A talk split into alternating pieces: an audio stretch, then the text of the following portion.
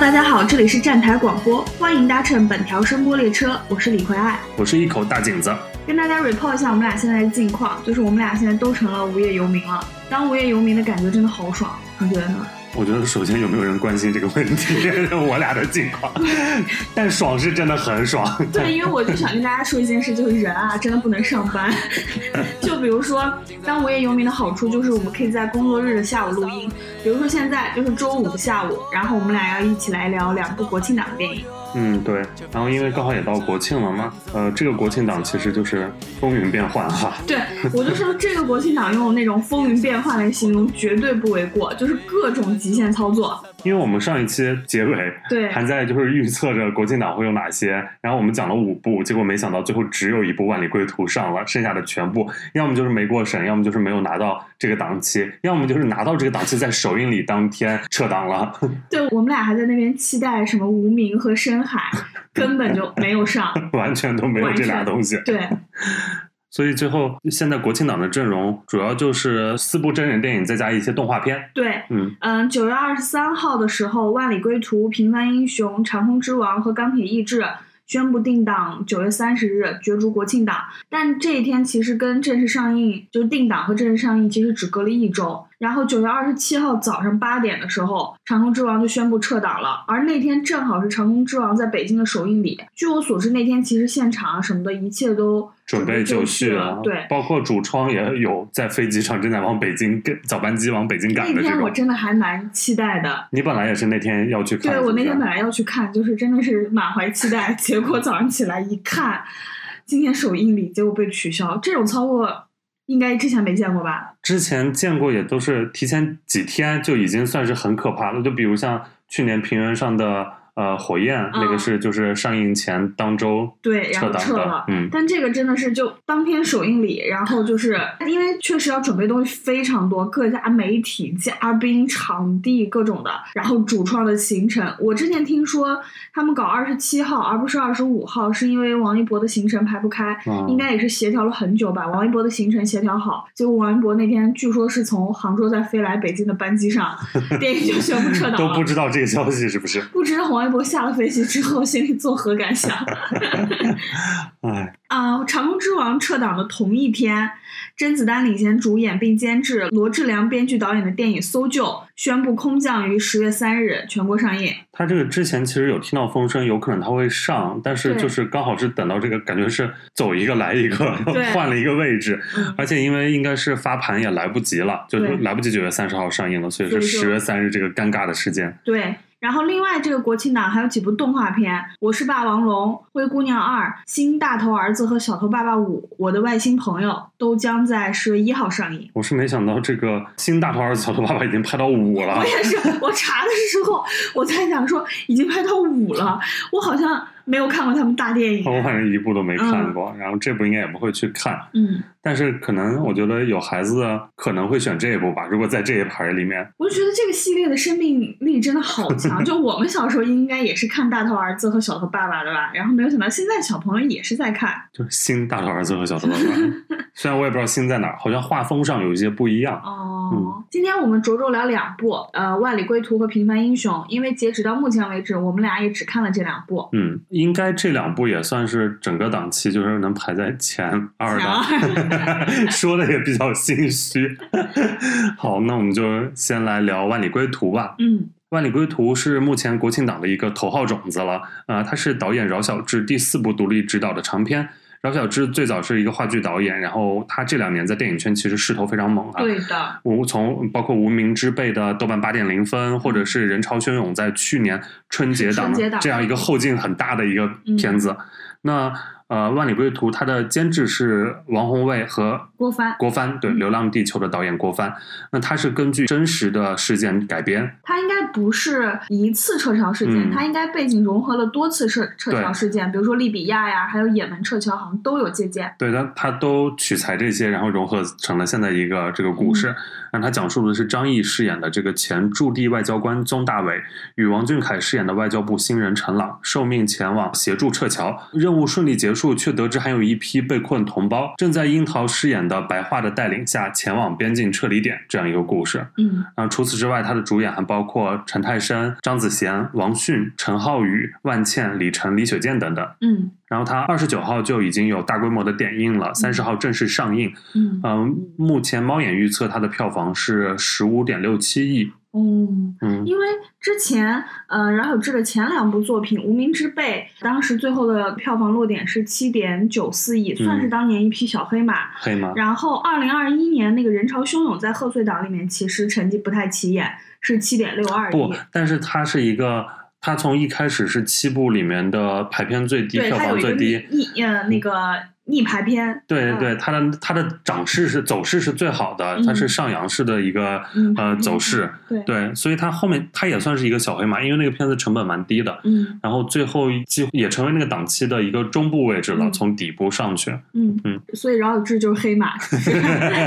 对，黑马代言人，嗯包括他当年《你好，疯子》那个，当年哦也是出来成为一个还蛮有讨论度的一个片子，对， 那是他话的题第一性是部。有的，嗯嗯，那我们就来总体聊一下这个片子吧。嗯，我我那我先说吧，行，就这个片子我能给到一个七点五分嗯啊，然后我觉得它是国庆档最像电影的一部了。嗯就你但虽然我也只看了两 部，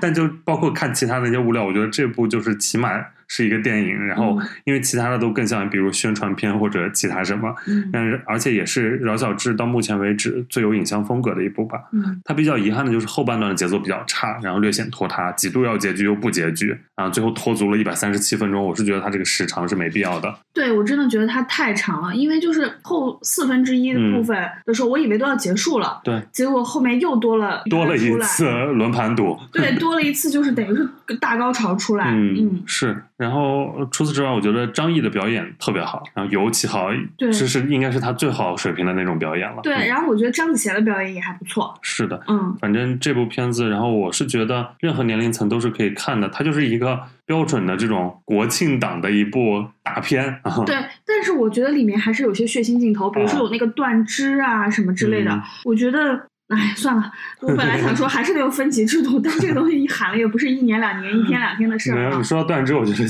后面我们要聊那部更 可怕，那对那部也有断肢那那部非常吓人，那部我是觉得害怕 到了。嗯好，那你来说说，嗯，我首先说优点吧，我觉得这部电影的视点是很正确的，嗯它选取就是这个外交官这个身份来撤侨，他是有合法身份，也有政府背景。他不夸大个人能量，然后也不刻意挑动民族情绪，我觉得这嗯一点是很好的。我看这部的时候就很容易想到《战狼二》，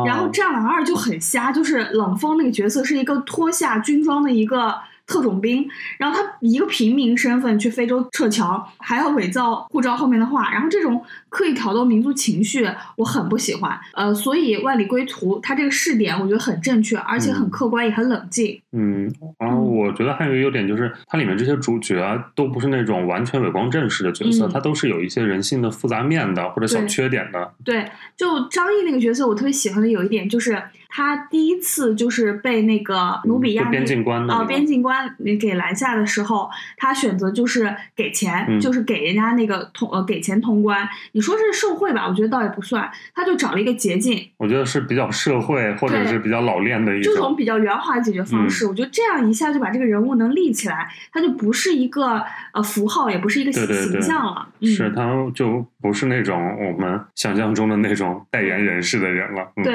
而且我觉得张译在整个这个电影中表现，对于宗大伟这个人物的表现，也是相对于他把那个角色还是限定在一个比较正常的一个框的范围之内，就是对于侨民说，呃，大家什么举起护照呀、嗯挥动国旗呀，包括这方面的东西，我觉得都是一个冷静、有专业水准的人说出来的事情，而不是像《战狼》里面就是摇 起红旗那种那种处理方法，我真的特非常不喜欢。那就是狠狠对标《战狼》了。对呀、所以你是带着《战狼二》的期待来看的《万里归途》吗？对，因为撤侨这种题材啊的电影很少嘛。嗯，啊然后我之前看过，我比较能想到的就是《战狼二》。嗯啊因为我是带着《摩加迪沙》的期待进去的，哦所以我发现完全不一样啊。嗯嗯，就是所以还挺意外的。嗯，对，那个试点就不太一样了。对对对对嗯包括人家那个后面有一个他们更本土的那个要表达的情绪在对，有一啊。个韩朝关系的这样的一对个对东西对在。嗯所以我们这个就是发现它它它的路径更明确吧，它整嗯个这个故事线，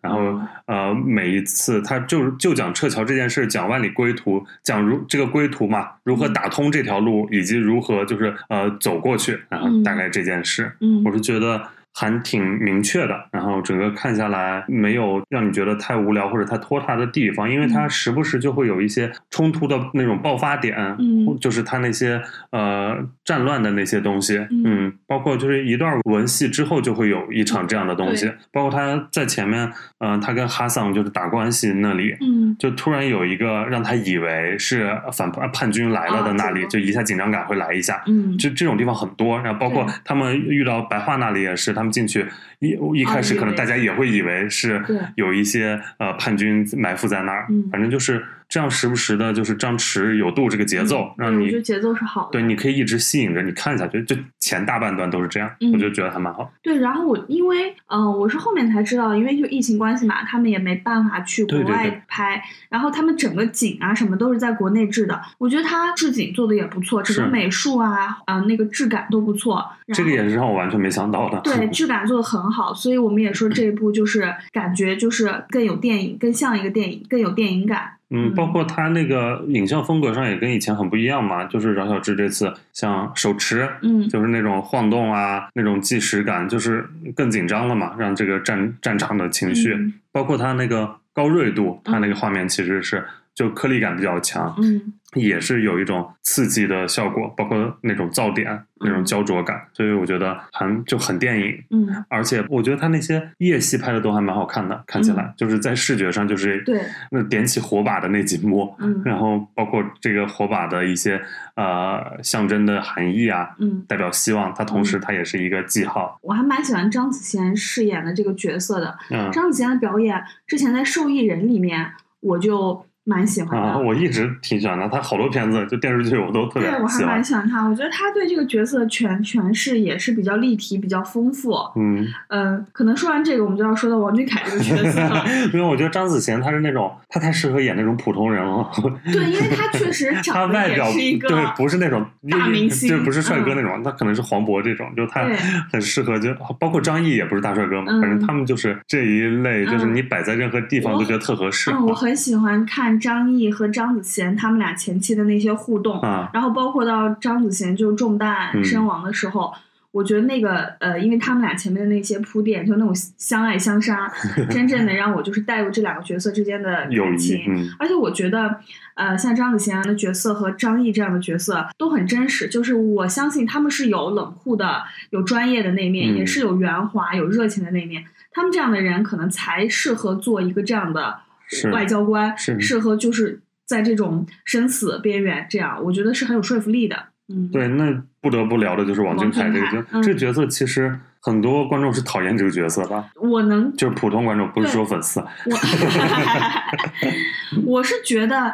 呃，王俊凯那个角色决定要跟侨民通报他们所嗯去的那个目的地，呃，没有援助，要跟大家说实话，这个嗯事情的动机是严重严重不足的。嗯因为他片子里面给他安的设定就是说，他小时候他爸爸告诉他妈妈去国外了，其实是去世了，所以他说他最讨厌说谎的人。嗯但我觉得这个动机是不足以弥补他办那种蠢事的。是嗯，因为你在这个危机的情况下，你其实没有更好的解决方法，你对这件事反而会让风险大大增加嘛。对，就马上面，我觉得他也是为了推动，就是呃后面的那个剧情对啊后面那个剧情，就那呃王迅饰演的那个嗯角色、角色脱队，嗯然后他们才遇见了那个叛军。嗯，我能理解到他这个角色这个呃设定是为了推动后面的剧情，但我觉得他这个动机写的不好。嗯，但是我当时看的时候在想，他跟呃张译的这个就是这个争论吧，嗯他们其实一个代表的是大局观，嗯另一个可能就是要求一个真相。嗯，那我们当下其实很多事情，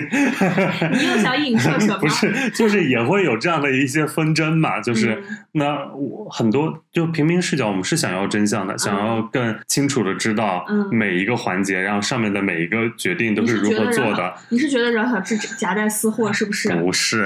然后但张译那个就是一个比较官方视角的，嗯就是那我们是为你们好，不告诉你们真相又怎样？我就是觉得，嗯，是不是有这样的一种一种表达在？但最后你想，最后但还是王是但是王俊凯这个角色的诠释，嗯嗯，就不讨喜，我只能是说嗯不讨厌，但最后结尾也是王俊凯他举起摄像机，代表要捕捉真捕捉真相的记录摄像记录机，真对相啊，站起来，然后才解决了整个这个，就是化解了最后那个大危机。嗯，那可能导演的意思还是更崇尚一种就是对真相的追求吧。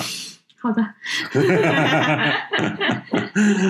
还有什么你比较喜欢的点呢？嗯，我特别喜欢那个《一千零一夜》啊那个您童话说故事，的就是那啊个、因为本来就是阿拉伯民间故事嘛，它嗯运用在那里非常合适。然后嗯它有一段是小女孩的口吻，就是在念它，当一个旁白的声音出现。嗯然后同时它有一段是配叛军，就是那个配一些战乱的画面。哦然那后这是一个标准生化对位嘛，嗯反正那种冲突感就一下子特别强烈，给嗯人的那种强的刺激，还有那种绝望感。嗯哦，我是想聊一下这个所谓的那个叫什么俄罗斯俄罗斯轮盘俄毒，俄俄罗斯轮盘，这个我就为我不懂他们为什么就那么爱玩这个游 戏，就是尤其是第二次的时候。嗯，那个叛军的首领要通过，就是他最后给他安排的是那个叛叛军的首领其实是六发都是空弹，嗯，然后呃张译就是拆穿了他的这个伪装，让他失去了明星，所谓的明星，我觉得这段处理就特别的幼稚哈、啊是。嗯，但俄罗斯轮盘毒也是我们国庆党的老项目了。对我记得好几年前湄公湄 公河行动湄公是河吧行动就是俄罗斯轮盘毒就有这个不过有那这个个环节出现不。过那个血腥尺度真的非常高，我 记得。内部是小孩儿小，俩小孩儿在那玩儿哦俄罗斯轮那盘个毒，真那的才是哦吓人。当时而且真是的有震撼到我，对，啊而且两个人不是害怕的，就是那种比着狠的那种兴奋，啊就。周围的朋友、 小孩子们也非常兴奋。然后小孩玩俄罗斯轮盘赌，然后自己爆头，我的妈呀，每一个都是吓人的一些现实级内容。是啊是啊，嗯所以这个老项目就是 好，倒是好久没见了，然后就一下子当年的记忆又恢复了。现在，嗯，不过我觉得总体来说，《万里归途》在主旋律的这个类别里面，我觉得完成度是相当不错的，尤其是我没有带着特别高的预期进入影院去看，那你在那个就是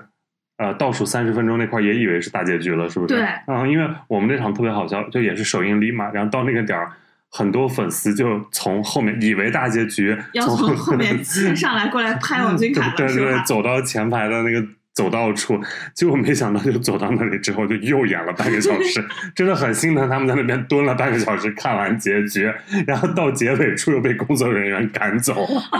我到那块儿就是他们要过那个呃嗯过边境的时候，我也以为要结束，因为我当时非常想上厕所，嗯，然后我就想说一会儿我就去厕所，在主创来之前，我这个厕所应该就能上完回来，结果没有想到又多了半个小时。我是其实，但那半小时我觉得也不是说完全没有任何用吧，就是张译在那边对哈桑说什么要让他相信这个啊世界世界会、会好的我当时说，就那一整段那个音乐，然后那些画面，就觉得天呐，这也太主旋律了。如果卡在那里结束，嗯那对真的非常的就是一个主 happy ending 的结局，就都很宣传片。嗯，然后结果就说这世界会变会好的，过了没两分钟，哈就桑被吊死。对，哈桑被吊死，然后叛军又来了，就是你就嗯发现、这世界不会好了，这世界真的是太糟了，现在 嗯让人就是很难过、很无力吧。嗯最后那个结局，然后包括这样，他后来张译回到北京之后，嗯他不是有一个过年放鞭哦炮，的他那个细害节，怕那对个。炮，那对其实是一个就是 PTSD 嘛，他的对那个展现、嗯那个细节，对我觉得蛮蛮好的。对，那细节蛮好的，就是但是可能也有很多人会解读，就是说，嗯、我们这边是不能放炮的，不是 很多人会解读为什么很多人北会京在放鞭炮。啊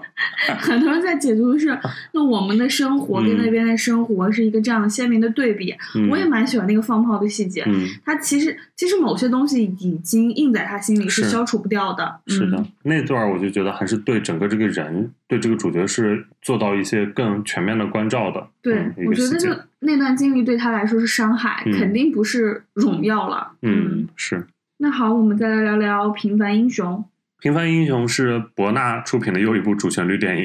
然后它是由指导过《烈火英雄》的导演陈国辉执导，嗯然后根据二零二一年发生的救助救治新疆和田断臂男孩的真实事件改编，嗯讲述了一个七岁的男孩因为意外断臂，在黄金八小时内横跨一千四百公里完成紧急救治的故事。嗯主演包括李冰冰、黄晓明、冯绍峰，客串的还有林永健、张一山、古力娜扎、周依然、黄奕、杜淳、马天宇等等，非常多。你为什么不把那几个新疆名字的主演念出来？ 是因为你读不出来吗？ 不是因为因为他们不是明星嘛，就是对，呃其实主演应该是原型人物那一家三口，就是母子三人，但他们都是新疆演员，就大家不太认识。包括我看的那一场，就是那个男主嗯那个哥哥， 嗯然后他就是。在映前，就他穿着这个电影的衣服，然后在我们影院里走来走去，走来走去，也没有人认识他因为我觉得他长得很帅，啊。嗯他眼睛很大，对我觉得他长得很帅。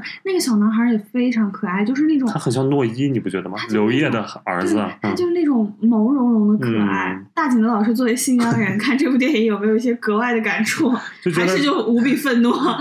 非常就是有亲切，就是真的好久没回去了，因为就是现在的大环境，回家一趟很难。没想到通过大荧幕看到了家乡的风土人情，非常感动。 是真的吗？ 真的吗？我不信，你要学鲁豫啊这种。 然后猫眼预测它的票房是会达到四点零五亿，这个陈国辉导演应该后面还会跟博纳绑定拍整个这个英雄系列吧？就都是博纳。嗯，博纳投拍，嗯然后以真实故事为原型，然后黄晓明出演 了。我很期待第三部是什么英雄，真的吗？ 很期待。很期待 啦。好，那我我那那我们总体说一下吧，这个片子，我能给它四分儿。四五分儿吧，反正就是也不重要了。 然后我觉得它是比上一个档期的《海的尽头是草原》还要糟糕很多，嗯，然后也不如之前题材相似的那些《中国机长》啊、《猎狗英雄》什么的，每个人都不说人话，反 正对，就是每一句后面都要再升升华一一下，就是所有的角色都知道主题是啥，价值在哪儿，显得非常刻意。而且我觉得这一部它的尺度也不小，就是它的画面其实我是觉得非常可怕的，对，尤其是断臂那一块儿断断臂那啊然后场他戏，数次展现了那个就是伤口以及对它的断臂残肢，对，非常吓人。反正在我看来，我觉得我们就硬说优点的话，我觉得它还原度还是蛮高的，尤其是嗯看哼那个结尾真实影像时候出来，就包括那个抬担架呀，然后小男孩儿整个呃比手势啊，然后飞机被呃飞机滑出跑道，然后又被嗯召回，我觉得它还原度是有的。然后，嗯，对于疫情的展现，我觉得有一点点真实性吧，就是起码就是大家戴口罩了，对是，吧？起码很大多家场戴景嗯口，戴口罩。我们在当下就除了专门那些拍疫情的电影，我们在当下很多电影中看到，就明明就是疫情后疫情时代发生的事情，所有人都像没有疫情发生过这件事一样。嗯。但真的所有人都戴口罩了吗？这个片子里，基本上就是它里面会有一些，嗯那那一场歌舞也戴了，就是堵在街上的那一场戏。没有，我觉得可能是因为新疆的管控程度没有那么高。 这不能这样乱说 吧？我因为我印象中，可能机场或者医院的大家是戴的比较好的，嗯然然后后，飞机上我看大家也基本上都对有在戴，但是那嗯一场就是应该是一场社火表演还是什么的，嗯就是大家并没有在戴。对，，然后包括里面有一点点有一处我觉得还挺有意思的，就是那个小男孩儿，嗯，就是被送进那个呃医院的时候，就给给小男孩进行一系列的救治，然后其中还穿插了一句说核酸检测， 然后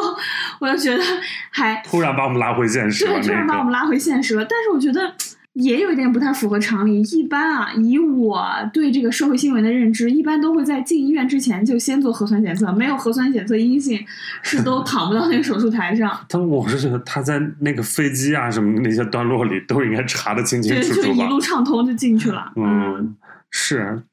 然后我觉得缺点其实缺点真的蛮多啦，就比如说刻意拔高，还有里面就每一个维族人都在讲汉语，对，这是一个啊很大的问题。包括他们一家三口，我不知道为什么自己他们的对日话的常时对候话 都讲汉语。对自己对话的时候讲汉语， 一然后开包括始在那个我以为他是这个片子是配，就是给我们看的是国语版，嗯， 然后但是但是他跟娜扎有一个就是重要时刻，对每人讲了一句维语，互相就是就你保重什么，谢谢嗯你，那就是说明大家是会说维语的。对，包括在那个就是，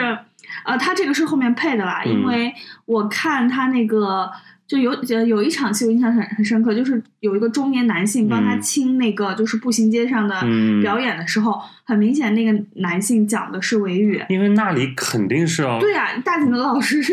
是新疆人，就是少少数民族之间肯定会是讲维语的， 是然后就所有人都讲汉语，然后整个整个电视剧感觉特别强，尤其是前半部分，嗯就是在他们进入到机场之前，整个前半部分电视剧感觉非常 强，什么大儿子什么想要去嗯乌鲁木齐闯荡 一下，然后什么呃他们家的什么葡萄哎是葡萄园还是核桃园还是什么园通了电，嗯，整个那一段就是哦电视剧感就非是啊常对强。他前面就是那段是孩子想往外打拼，然后对但家里其实在做什么农村改造，什么对家的建设，就对是什么。电暖，然后代替煤暖的这些，对然后说什么家乡 生活建设越来越好啦，家乡孩越子来们越为什好么还要走出去？这这段反正就非常电视剧，对这甚至是那种栏目剧，对，就是感觉是啊、 对，就是感觉像某种宣传片对对会对拍出来的东西一它样。最宣传片的是开场那五分钟的哈尼克斯表演 新疆舞蹈扭脖就子，是歌舞加大美风光展现，那是啥？我那是进幺去，八的东西。我进去坐那儿都不是央八，那就是一个我不知道它是新疆几套吧，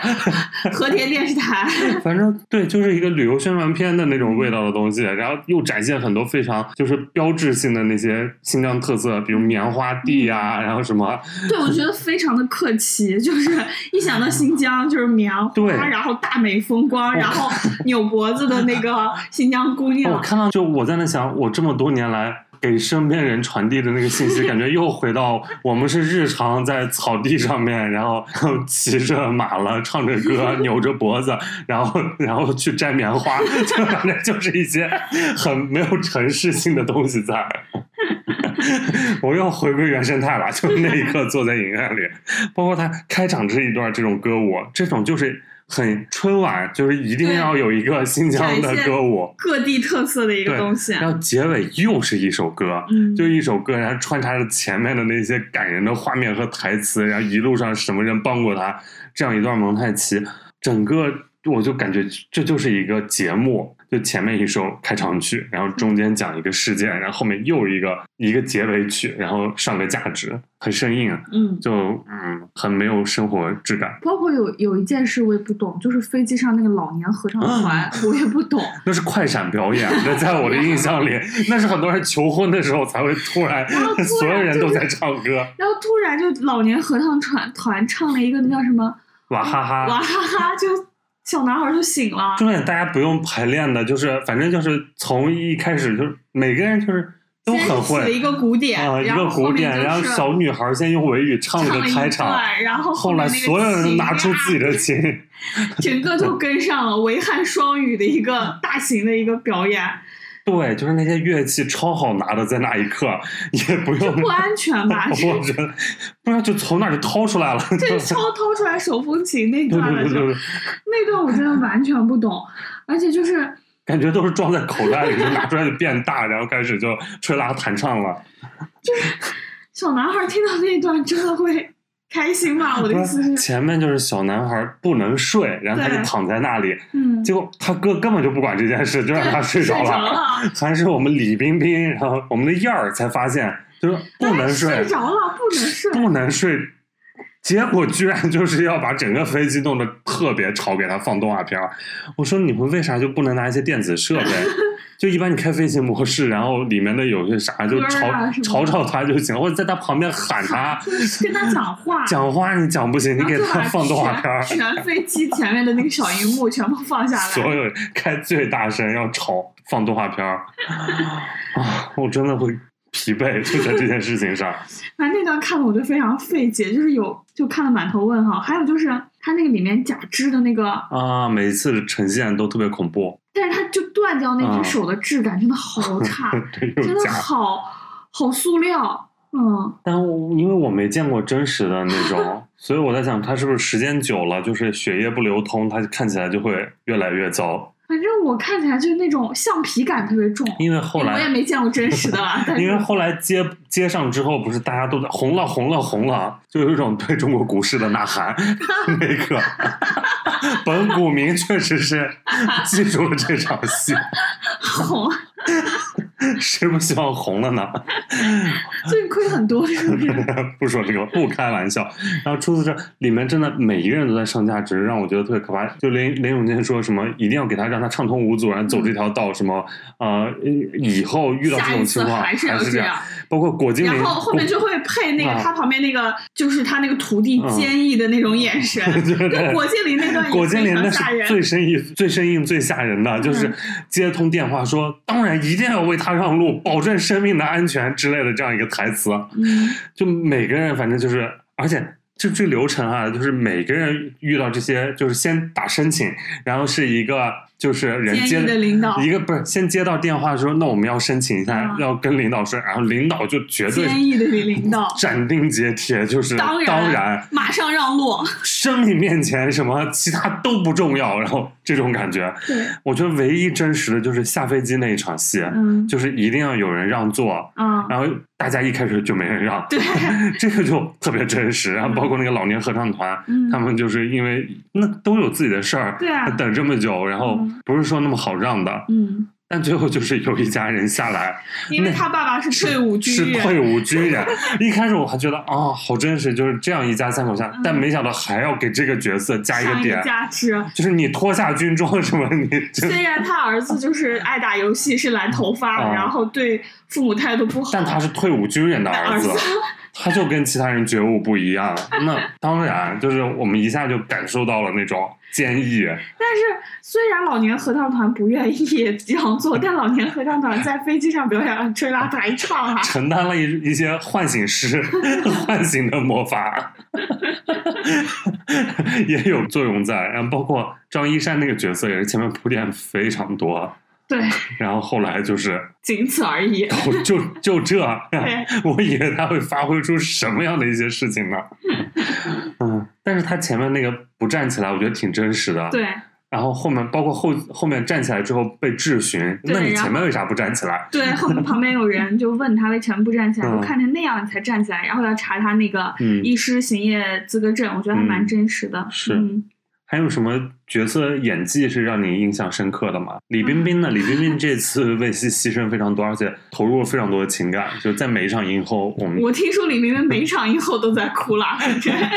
当然就是抖音小视频也是她在那个 飞机的景儿里面，就是哭的稀里因哗为啦。我我就有幸也看到了一场映后，反正冰冰就哭哭超大，嗯然，后听说她每一场都哭超大，因为嗯她对这个角色真的就是投入非常多的情感。对，然后说就是是谁说导演夸他是不是角色难度还是完成度要比《中国机长与源泉》好非常多？那你觉得有好非当常然多 没有 吗？，还是哎，但我觉得她也努力了，主要可能这角色也没太多空而且间里了。嗯面那些空姐，我觉得演的非常差，周依然也很差。 周依然之类的那些人演得非常差，每个人都无比生硬。那你不觉得那个新疆哥哥演的也非常差吗？是啊，但是我觉得他是因因为为他不是演员是吧？对，而且我觉得他可能有语言方面的问题，他他有说话一字一顿的。他有一场，对他非要说汉语，嗯他有一场在手术室外面捶墙， 那会儿就说是什么演的对非常烂。还要把自己的手还给弟弟，那段啊人确实很烂。是嗯，谁演的比较好呀？整个这个里面嘛，你说是哪种好？那种自然的好，还是那种坚毅的好？自然的好，自然，冯绍峰是不是稍微还生活化多一点？嗯，因为冯绍峰的戏份不在于情感，嗯我觉得冯绍峰就是一个机械的执行者。哦，那那个艾主任，你知不知道？啊啊啊！和田那边那个那医生，那是不是也自然一点？就真他像是 真实中的他像人一，个真 人，对他没有表演痕迹，没有那么重对啊。，包括黄晓明旁边那位副技师， 是不是也像真人一对点？对对，叫吴什么反正就是《欢乐颂》里面 那一位应勤，应勤。吴昊什么啊？嗯娜扎呢？我一开始没认出来，我跟关杰一直在里面一直在那相互在说，那到底是不是哪吒？是不是哪吒？娜扎那个真的是就在摆 pose，就是对骑着那 个，就每个就像跳那种机械舞一样，就每个动作都带点上，你对知对 道吗？卡点特别绝。啊，我是不了解这个原型事件啊。哦，你当时没看过那个热搜嘛？对，我我还关注过这个事儿。我看，但也没太多关注，反正就是这样一个。我觉得这个，事，我觉得这个事件毫无疑问是一个伟大事件。嗯当时有关注，没有呃关注特别全面，但是嗯有关注这个事件，我真觉得非常了不起，是真的是要各部门协调，然后大家真的是在跟就是时间抢生命。但是我觉得你完全可以用一种嗯、呃更自然的方式来呈现，你哪怕嗯就真实呈现，不上价值。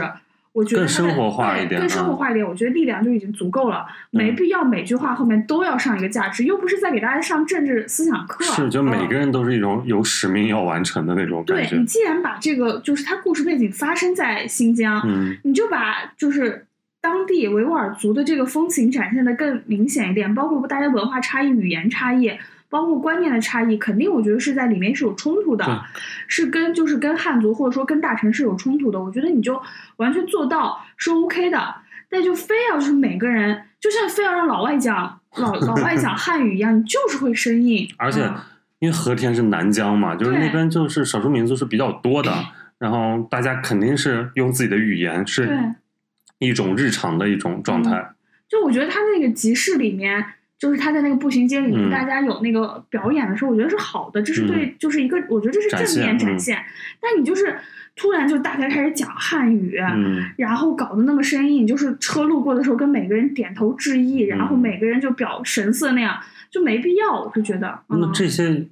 因为我不知道原型事件，它应该也算艺术化加工的我觉吧得？这段应该会有艺术化加工。包括飞机上的合唱团，应该是艺术我化觉在得加是，工我吧觉？得是艺术化加的，我们觉得太瞎了。我觉得这一段就是完全不成功的一个改编，包括下飞机的一家三口是军人，这些我觉得应该都是就是艺术化加工。嗯就是觉得我们的它编剧它老师们在那边设定的一些事对，情。我觉得它这个主线它是按照这个，嗯就是呃八小时跨越一千四百对公里，，啊它应该主线就是八小时跨一千四百公里，然后它应该就是这个三段儿，就是先先是从家里到和田医院，然后然后再是从和田到乌鲁木齐，最后就是在乌鲁木齐那边的做手术做手术嗯这样这样一个过程嘛。嗯它可能还是中间加了很多那种嗯，各种各样的点吧，不然它可能作为电影上面又没那么好看了。就对是，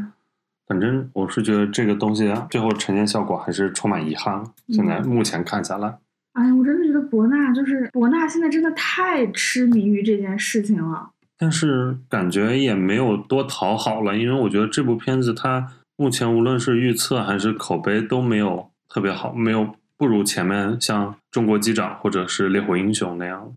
好的，那我们这个片就聊差不多了吧？嗯，嗯，我我们浅聊一下《钢铁意志》和《搜救》吧，就是看看你期待不？我给你介绍 一下，不用介绍，我完全不 期待。没有，你听听吧。 《钢铁意志》这个片子呢，它导演是宁宁海强，嗯宁海强是一个八一电影制片厂的导演，然后就是以前一直是拍什么《百团大战》《决胜时刻》的，所以嗯《钢铁意志》是这个档期里面就是看起来最主旋律的吧。对，啊，它是就是因为它讲的是解放初期，然后面对抗美援朝和社会主义建设对钢铁的迫切需求，然后中国共产党团结带领广大工人阶级克服重重险阻，历尽千辛万苦，为新中国钢铁事业发展做出突出贡献的故事。大家都说可以叫它第一炉钢，非常合适。而且刘烨现在演主旋律演的真的是信手拈来啊。对对对，它的主演就是刘烨、韩雪、林永健、张国强。刘烨这两年从演了好几部的毛主席，然后再到呃演什么守岛人这一类的片子，反正就是现在成为一个主旋律大户，根本难以想象他很多年前是微博初期的一个那种段子手型的艺人，火花社社长，简直就像上辈子的事情了。我们现在不是经常说任很多回忆都已经是上辈子的回忆了。 是是，都觉得不可思议。不过这个片子它的猫眼预测也只有六千多万，我觉得是没有什么人会主动说哇，要不然我们晚上去看《钢铁意志》吧。 就这句话说出来都很奇怪。企事业单位的包场吧，我觉得。对对对，嗯包括它那种，它这个里面呈现的那些地方，东北啊什么的，嗯，嗯，那边的一些单位可能会组织去观影。我倒是对这个片子毫无期待了。嗯啊，还有另外一部就是刚才说到的《搜救》，就是最后定档的这部《搜救》，它是甄子丹、韩雪、贾冰主演的，它的导演是香港导演罗志良，然后罗志良早期他指导过《枪王》和《异度空间》，就是哥哥最后那嗯几部作品啊，是罗志良指导，然后后来罗志良就北上拍什么。消失的凶手》啊，《消失的子弹》，总之是一个才华非常一般的香港导演， 所以这两年也没什么好作品了。不过这个片子是国庆档唯一一部没有真实原型的片子，就目前看来，它讲的是就是寒冬季节，一组深圳游客。他们自驾进入长白山旅行，因为甄子丹饰演的这个父亲的过失，导致八岁的儿子不幸走失。夫妇向当地部门寻求救援，然后搜救行动就这样展开，这样一个故事，就又是一个救援的这样一场戏。你就发现整个这个档期三部都在救救人，无论是撤侨他们也是在，对就是救跟人时间赛跑的救援，然后平凡英雄也是，啊这部搜救更是啊，搜救你期待吗？你嗯对这个甄子丹和罗志良的这这个搭配嗯，完全不抱任何期待，是吗？不期待。今年大家就是明显感觉到这个国庆档就非常， 无聊，我都不好意思说难看啊、无聊这而种且词，就是现在电影整个电影宣发的操作，我们也看不懂。搞不懂了。嗯，就是 我们俩好歹还是干这行，就是虽然没有说多么厉害，多么什么，好歹还是干这行的，都完全不懂现在到底在想什么了。嗯，就是九月二十三号之前，每一家都在发预告片、嗯嗯发海报、发什么主题曲，然后发单人的、发 IMAX 的，但是每一家都不定档，就是有一些宣发小动作，但是不定档。大家都在想说，就可能估计在等谁家就几几家都在等，其中有一家冒头，然后果然二十三号就陆续开始定，就是那是一当天是一天定了对四部，，嗯一天四部都定了，然后也完全不给宣传留什么空嗯间和节奏，唉，所以就是我不我搞不懂啊，是是想让观众进影院呢，还是不想让观众进影院呢？我觉得是想让观众进影院看他们想让观众看的片子啊、嗯，，啊所以你现在就是回想呃，很以前的国庆档就是很不一样，你现在有时候真是恍如隔世 又哎是又又要聊又是上一辈子的事 感觉跟上辈子、上上辈子就是也太不一样了吧？然后就包括长空之王、长空之王这个事儿，我就很难过，我就觉得会把整个行业的信心都搞没了。嗯那天早上，嗯，我跟我前同事也在聊天。那天我同事跟我分享了一个，就是通知观众说今天嗯这场取消，然后观众给他发短信问他说凭啥？告诉我个理由。 这真的很难接。对呀、谁能给死给你一个理由？每个人都在问天问大地啊 呀、哎，太难了。嗯，但是最近我感觉最近这半年大半年以来，好像每一部电影的宣发的这个节奏都对非常都很紧仓促凑，嗯然后整个宣传周期都非常的短。啊、是你像我们前面聊过的，基本上都是这样的。中秋档那个《哥你好》不也是极限定档？包括暑期档的时候，像杨戬啊，嗯，再往前，《断桥》和《独行》的宣传期都不长，还有《明日战记》。唉，可能这也成为中国电影新常态吧。 就像现在我们他们已经管主旋律电影不太叫主旋律，叫新主流电影。 那我们再回顾一下以前的国庆档好吧，的，趁这个话头。嗯其实国庆档这个概念，我现在就是查到的所有资料都说是零八年开始的，对从从画皮，，从画皮开始，啊因为画皮的那个票房成绩特别好。因为画皮是首部国庆档破亿的国产片，嗯，在画皮就零八年的画皮之前，比如零七年当时国庆还上很多外片儿，然后票房也都是就是一点点的那种，就大家嗯没把它当一个大档期，嗯因为再往前以前的大家比较公认的大档期肯定是贺岁档和暑期档是比嗯较容易出好票房的，以及它的周期比较长。那直到画皮开始，就是大家发现就是这种小长假，大家的观影习惯也被培养起来了，嗯，嗯。妈，以后我们还会有关系 后吗？来我们这现在不是在说以前嘛， 所以就是从画皮那会儿开始，我们就发现前些年国庆档基本上都是一些商业大片，就包括那种特效片是比较吃香的一些嗯呃类型和题材。对，就比如说什么九层妖塔呀，嗯，包括再往前像画壁。狄对，狄仁杰嗯两部《狄仁杰》都是在，就是《狄仁杰之通天帝国》和《神都龙王》当时都是选择国庆档上的。对，嗯，还有什么画？有一年是画壁大战那个《白蛇传说》啊，嗯那是一一年的那个国庆档，是这样一个搭配。然后包括国庆档之前也其实也有一些主旋律片子啊、啊、像零九年的《风声》嗯，啊，那算是一个国产谍战片的一个巅峰之作了吧。 现在想一想，《风声》里面虽然也带一些主主旋律的东嗯西，现在想一想，多好看啊！当然非常好看，就是人家也拍主旋律，最后的嗯结尾也很升华，但是多好看啊！对他那个故事好看，然后所有人演的也好，他不是每一场戏每一句话都想要扣一些题，对，他就最后你生活扬到上去也哦对就很好了，扬的很顺理成章了。对对对，嗯他当时在那个国庆档是，他是零九年的国庆档嘛，然后嗯拿到的是一点五亿一的点票五房，亿，对，嗯，而且那那那段时间刚好国那个谍战也比较火，嗯，谍战剧什么潜伏啊都是对，然后那《些风年声》火刚的好是中国首部那个商业谍战大片，对，嗯所以到因为你想谍战这个类型风声之后就到悬崖之上了，就中间就基本上对，就有十年十多年嗯做不太好一没直没有太好的一部，嗯，你是有对哪一年的那个国庆档印象特别深吗？嗯，如果这样看的话，我觉得我是后来查资料就嗯回顾，嗯我觉得这样看的话，感觉一四年是最好的一对年，对吧我？我也是，我嗯，就是一四年是我印象最深的一因年，为有《心花怒放》嗯亲爱的》，然后《痞子英雄》，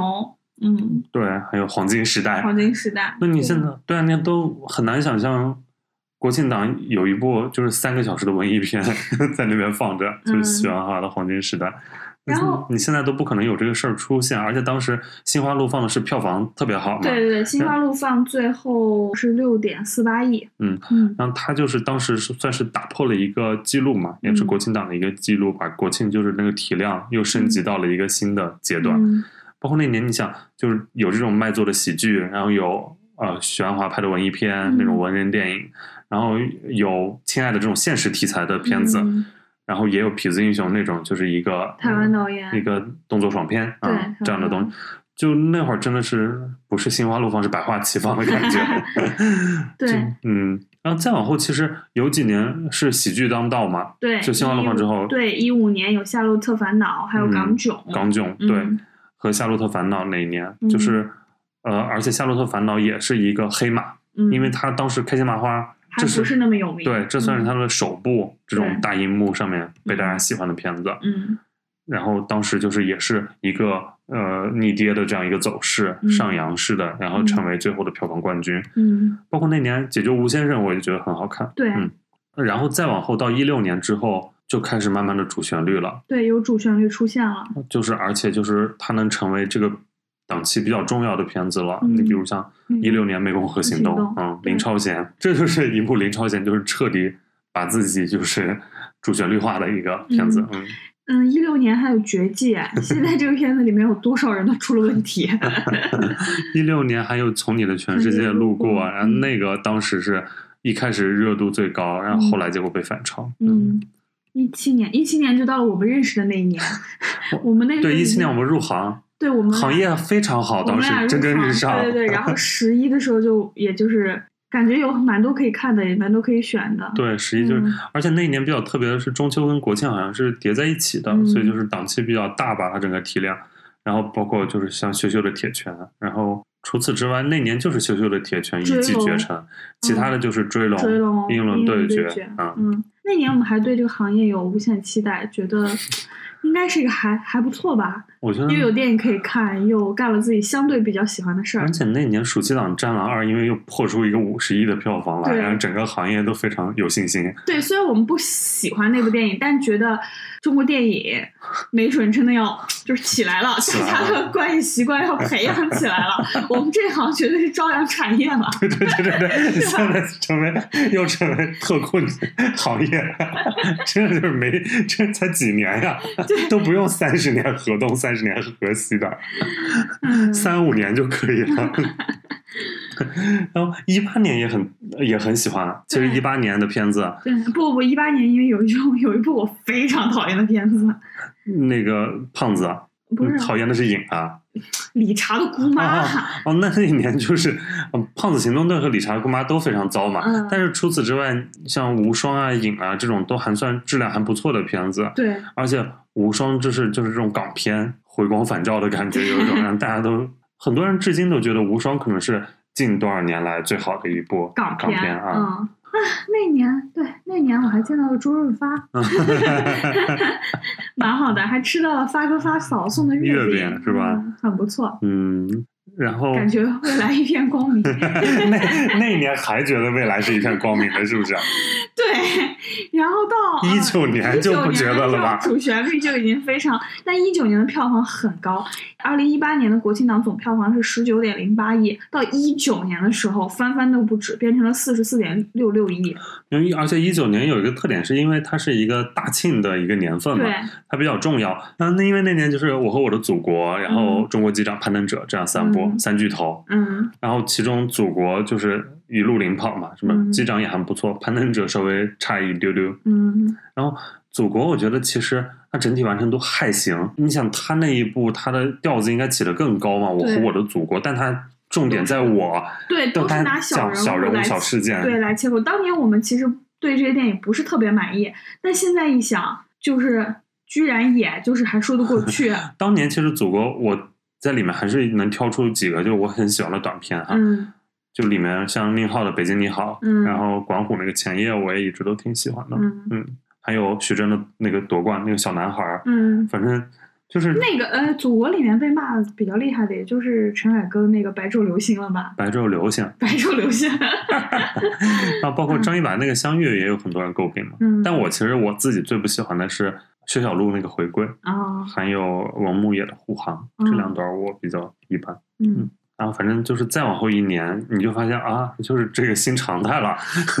就我和我。你就感觉要成为一个固定项目了，对，包括因为再往后一年，二零年是疫情嘛，但嗯是就是是在这样的情况下，我们这个我和我的项目还是依然挺进了 对国庆档国庆档，就我是和我的家乡，对我和我的家乡这个片子，嗯，然后当年还有一个比较特别的点，是因为前一年的呃，就当年的春节档，因为对疫情全部撤档，撤掉了就有一些重重点的片子，其实也出现在这个国庆，比如姜子牙，啊对，姜子还牙有夺冠，夺冠，然后还有那个急先锋、啊嗯，就是嗯，二零年的时候其实就已经有一种回向巨显了，但我们当时风满可能楼是吧？生于啊对，来已风满经山楼，啊鱼来风满楼，但我们好 像活在这种假象里，就是还没有意识到，总觉得疫情就跟 SARS 一样，可嗯能一年半载就结束了。嗯，嗯，因为那年你想，就还有这么多片子，然后票房也还不错对， 二零二零年国庆档总票房在三十九点六七亿，哦，是啊，嗯，而且当时你想，就是影院还要严格限座，对，然百后分大之七十五。大家还要就是冲进影院来看去电看影，电影，对，就还是有一点就是残存的信心在，就觉得这个行业嗯，然后就到了一一年，然后就长津湖，我和我的父辈就，包括还有五个不准少年。嗯，也在也是出国际档上的嘛，对，嗯，还有皮皮鲁和鲁西西之罐罐头小小人 啊儿，反正最后就是长津湖跟父辈就是领跑嘛，最后长津湖一骑绝尘啊，一骑绝尘，然后还有长津湖的下部叫什么？水门桥水门在这个桥春节档也是水门桥是不是密钥？也 是，我记得是延了又延，延了又延，是延了又延。反嗯正长津湖和水门桥是我最没有料到的，最后的效果能成那样。我知道它是大爆款、大部头、大片，但我觉得就是一个三十亿，那没想到最后就是都冲向五十亿，大破战狼，这了我觉那得了。是因为有有吴京在，嗯，吴京京，才是中国电影界的流量密码。但可能因为吴京再加千玺吧，就是可能嗯各种层次的全部被他拿下了。这个片子，对，但是你不得不说，虽然质量就这样，但是二零二一年国庆档总票房在四十三点八九亿，也是很繁荣啊。但那会儿我繁们荣已经觉得不太好了 吧？对，就是已经非常可怕了，就是后怕了，嗯危机感已经很强了。然后对，然后就到了今年的国庆档，在九月二十三号之前，嗯，大家都不知道这个国庆档到底有什么，谁都不给转化，有没有国庆档？有没有国庆档。然后现在到了这个局势，大家就觉得，嗯，有国庆档，但是又能怎么样 呢？那你觉得今年的票房还能就是那种突破几大十亿那种吗？大几十亿、三十亿、四十亿？我觉得悬，我真的是嗯觉得是关于习惯的问题，而且我主要觉得现在这个只靠万里一部片子的话，因为拔不了那么高。对，就像你看它现在的预测，也就是一个十多亿的感觉，我觉得撑死二十亿呢。嗯，不知道听我们聊完之后，大家会选择哪一 部进影院看一下？还是就不进影院了。当然不进影院，我觉得也完全没有问题，你也不会有什么巨大损失。 嗯是因为我这个国庆档，我还挺希望就在家补一补最近的一些资源片，因为我前段时间在忙一些搬家的事情，花了二十天，这个是很大一个周期的项目。今年我干过最累的项目了，嗯然后就是整个九月份一些新片都没有看，嗯然后刚好利用这个国庆档在家就是怒刷一下。像你看过的有几部是不是都还蛮好的？什么《子弹列车》是叫这个啊吗，？我觉得蛮好看的。嗯，然后包哦这种这种电影就是我一看完我就啊非常心生激动，然后说嗯这种片子一看就是环大陆地区上映的片 子，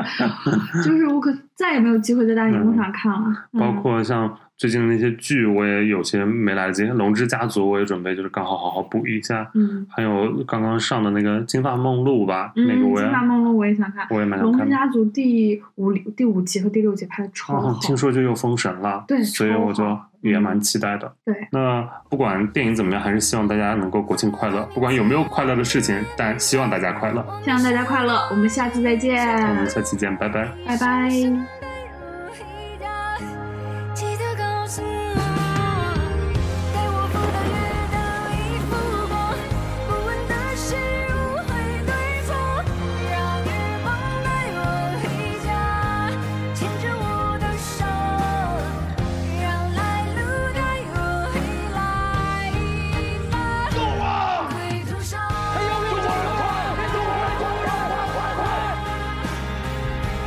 总有我，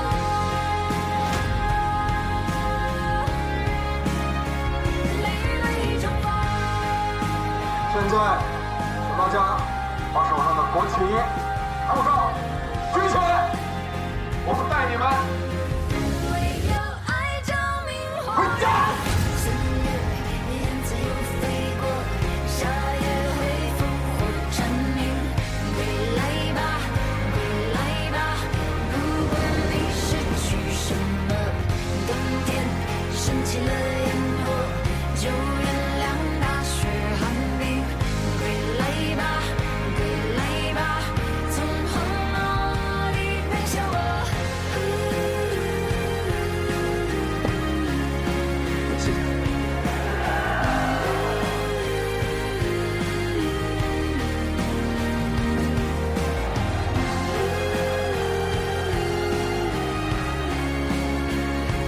归途上总有风，